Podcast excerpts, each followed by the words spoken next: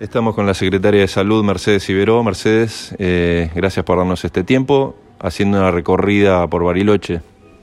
Sí, hoy haciendo recorrida, mirando, estuve reunida en el hospital y la verdad es que más que nada era poder acercarnos a, a la gente a través de ustedes por las nuevas restricciones, por la situación epidemiológica que vive Bariloche, para despejar dudas, para poder hablar con, con todos los que, que pueden y por eso es tan importante la presencia de ustedes, lo que puedan transmitir.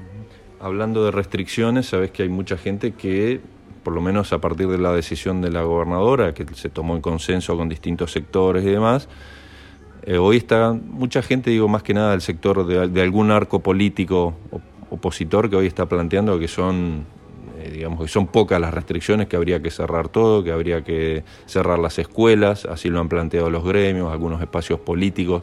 ¿Cuál es tu visión de esto? Eh, a ver, cuando una de las grandes eh, críticas que, se le adjudicaba al gobierno nacional era que las, las decisiones que tomaba el presidente eran solamente basados en los expertos de epidemiología.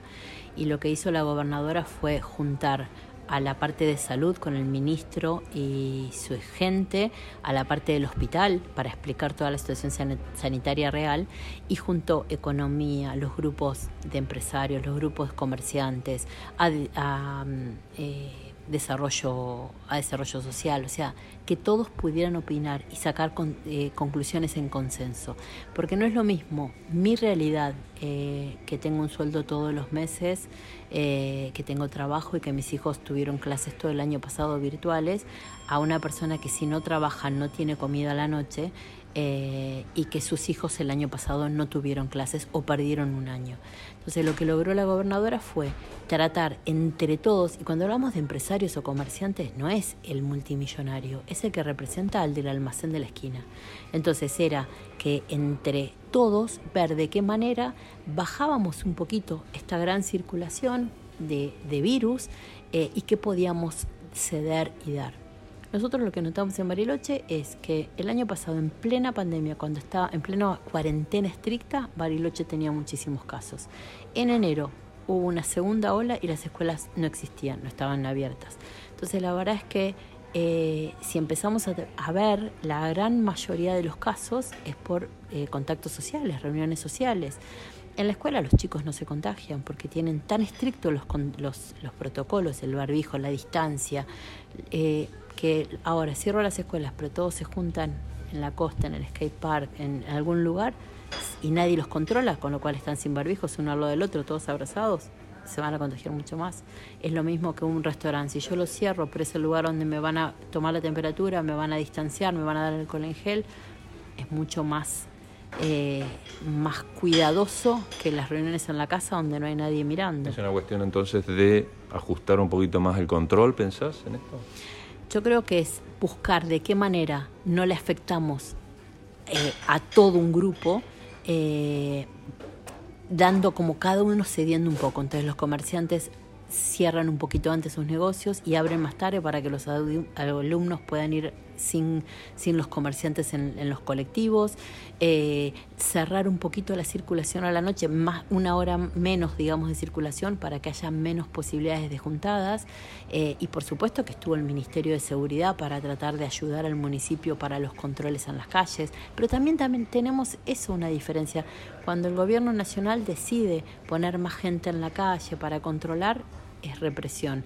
Si nosotros dejamos de, controlar, no hacemos nada. Entonces, la verdad que a veces es mezclar, eh, no sé si ponerle lo político a una decisión que acá, la verdad que lo que tuvo buenísimo fue en consenso y fue de qué manera entre todos trabajamos para bajar en lo posible las, las, los casos. Mercedes, cuando uno mira, por lo menos me pasa a mí, cuando miro el día a día del de los partes, no solo ya de contagios, activos, fallecimientos, sino de la camas UTI, en los últimos días, por lo menos en Bariloche, dos camas libres, tres camas libres, cinco, dos, va variando. A mí personalmente me da como cierto miedo. El personal de salud lo mira de la misma manera, está acostumbrada a esta situación, considera que es tan dinámica que esto cambia día a día. ¿Cómo, cómo lo evalúan ustedes? Bariloche estuvo días donde por momentos no tenía ninguna cama, o sea, no es que estamos peor que otros momentos. Eh, Bariloche tiene la opción de ampliar las camas si fuese necesario el hospital porque tienen los respiradores. Pero por supuesto que como personal de salud esperamos que esto empiece a bajar para que nos llenen la, cama de terapia. Si nosotros hoy tenemos 1.300 activos, quizás en una semana muchos de ellos están en la terapia. Entonces la idea es que lo empecemos a bajar, pero me parece que falta mucha responsabilidad personal de cada uno porque sabemos, por ejemplo, que hay gente que con síntomas va a trabajar, que hay gente que es, contacto estrecho y ni siquiera lo dice para que no lo aíslen y entonces sale a la calle y anda. Hay padres que son positivos y mandan a sus hijos a la escuela cuando sus hijos son contacto estrecho. O sea, hay como, eh, y ni hablar el no usar el barbijo y no distanciarse los dos metros. Entonces, si todos pusiésemos un poquitito de nosotros, yo creo que ya todos sabemos cómo no contagiarnos. Eh, quizás no es necesario que nos pongan un policía en la puerta de cada uno, no es necesario cerrar todo, eh, porque la verdad que el cerrar todo afecta a muchísima gente que nosotros no lo vemos. Eh, ¿Bariloche transita la segunda ola o es o hay que esperar que esto se agrave, digo, en función de lo que pasa en el AMBA? temiendo de que la lógica diría que luego de la situación complicada en el AMBA, eso se traslade y más cuando Bariloche pueda reabrir sus puertas, por ejemplo, al turismo. ¿Es esperable eso? ¿Se puede, se puede prever? ¿Cómo, cómo lo visualizan? No, eh, prever no, era como cuando esperábamos cuando llega el pico. Yo creo que Bariloche nunca terminó de bajar, hubo un momentito donde bajó, pero rápidamente empezó a subir de nuevo y, fue así Bariloche durante toda la pandemia, todo este año y algo más que llevamos donde hubo picos y eh, sí puede estar en la segunda ola, pero puede ser si sigue en este ritmo y, no empezamos a, corrernos, a distanciarnos todo, a que lleguemos a, a estar en esa situación que le pasa al AMBA que es, a nosotros no nos preocupa tanto la cantidad de contagios, sino nuestra ocupación de terapia. Entonces, tenemos hoy el hospital modular que puede servir para, para hisopados o para algunos pacientes no tan críticos con respirador, eh, no con respirador, sino con respiración eh, como una ayudante, eh, sin necesidad de respirador, sin necesidad de terapia para los casos más moderados. y tenemos esa posibilidad de ampliar, pero no queremos llegar a eso.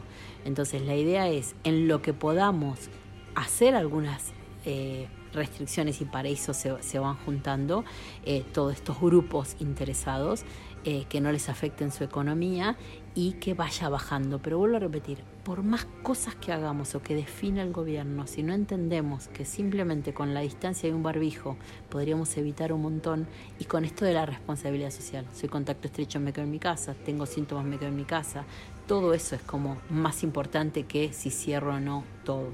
¿Qué cantidad de testeos se están haciendo actualmente en la provincia aproximadamente y si consideras que son suficientes? En la provincia están haciendo alrededor de mil testeos diarios ahora que estamos aumentando los casos.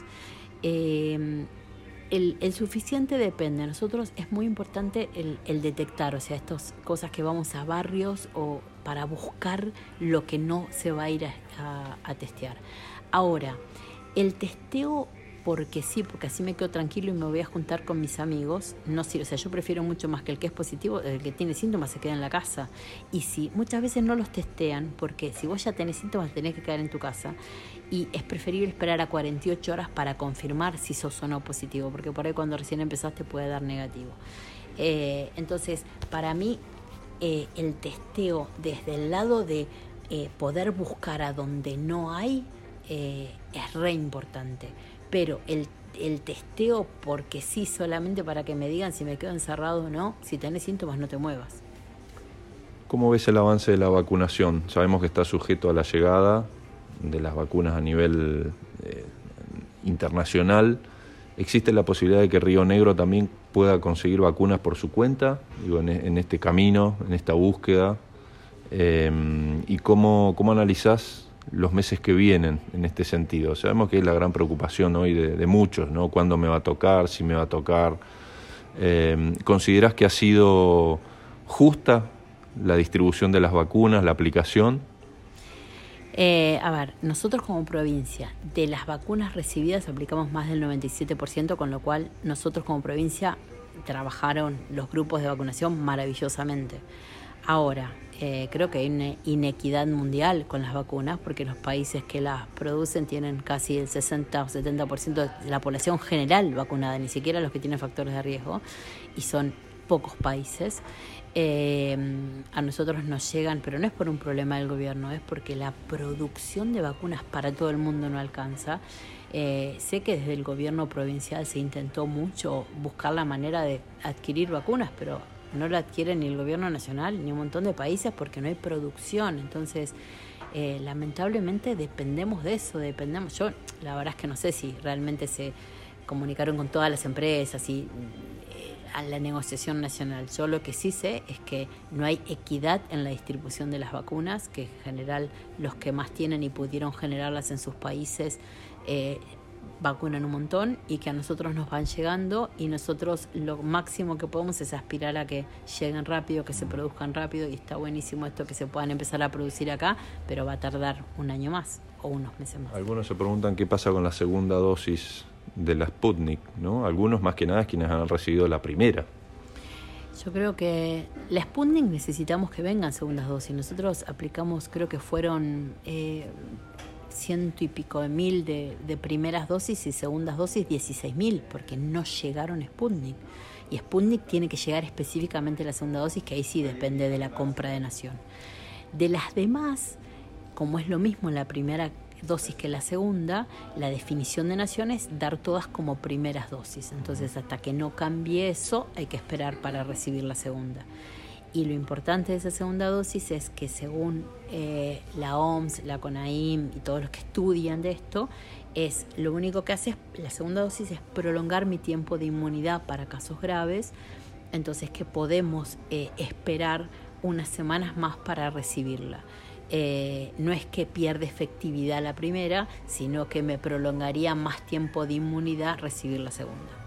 En cuanto a las estadísticas que ustedes están viendo, eh, ¿se confirma en la provincia esto que al parecer se sucede en todo el país, que baja el nivel de, a partir de la vacunación, que baja el nivel de, digamos, de gravedad de casos en adultos mayores de 70 años, 80 años? ¿Y cómo ven en la provincia la mortalidad? Es decir, ¿tienen allí estadísticas de, de qué edades hoy son las más afectadas en este sentido?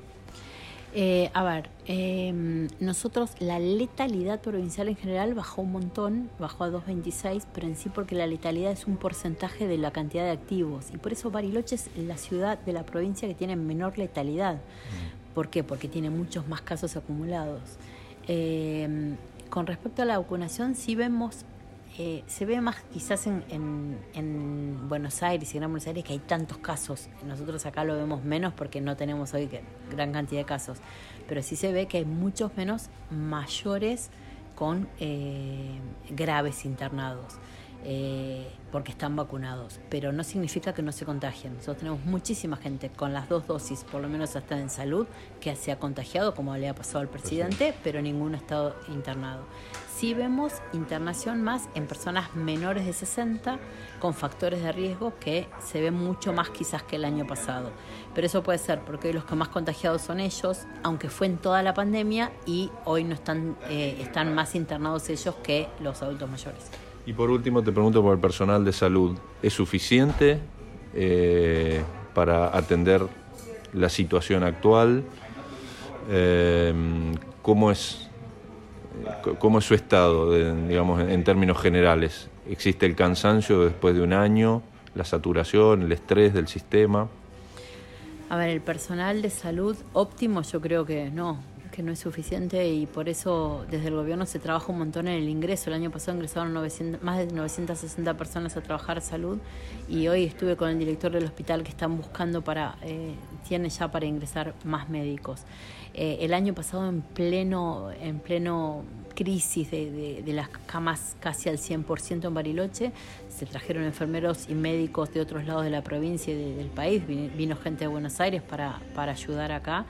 Eh, entonces, por supuesto, y Bariloche al no bajar, no todos pudieron tomarse un descanso. Entonces, la verdad es que sí, hay, y a veces hasta se genera el enojo, ¿no? Porque eh, si el personal de salud está a full 24 por 24, cuando sale y ve a la gente toda junta amontonada sin un barbijo, eso se genera, ¿no? Ese enojo de eh, por qué yo tengo que hacer de todo y no hay nadie afuera que, se esté cuidando.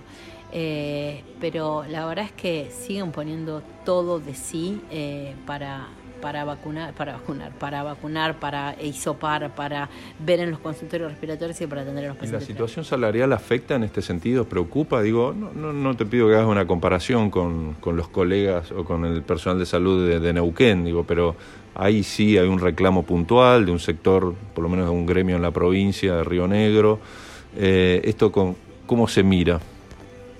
Yo creo que es una, una preocupación constante del gobierno de, buscar eh, solución y para eso hay una, una mesa de trabajo, eh, eh, mesa del convenio colectivo, una cosa así, donde están los, los gremios dentro de esto y se está trabajando muchísimo, que no pasa más allá del salario, sino de un montón de otros temas que es para mejorar al, personal de salud.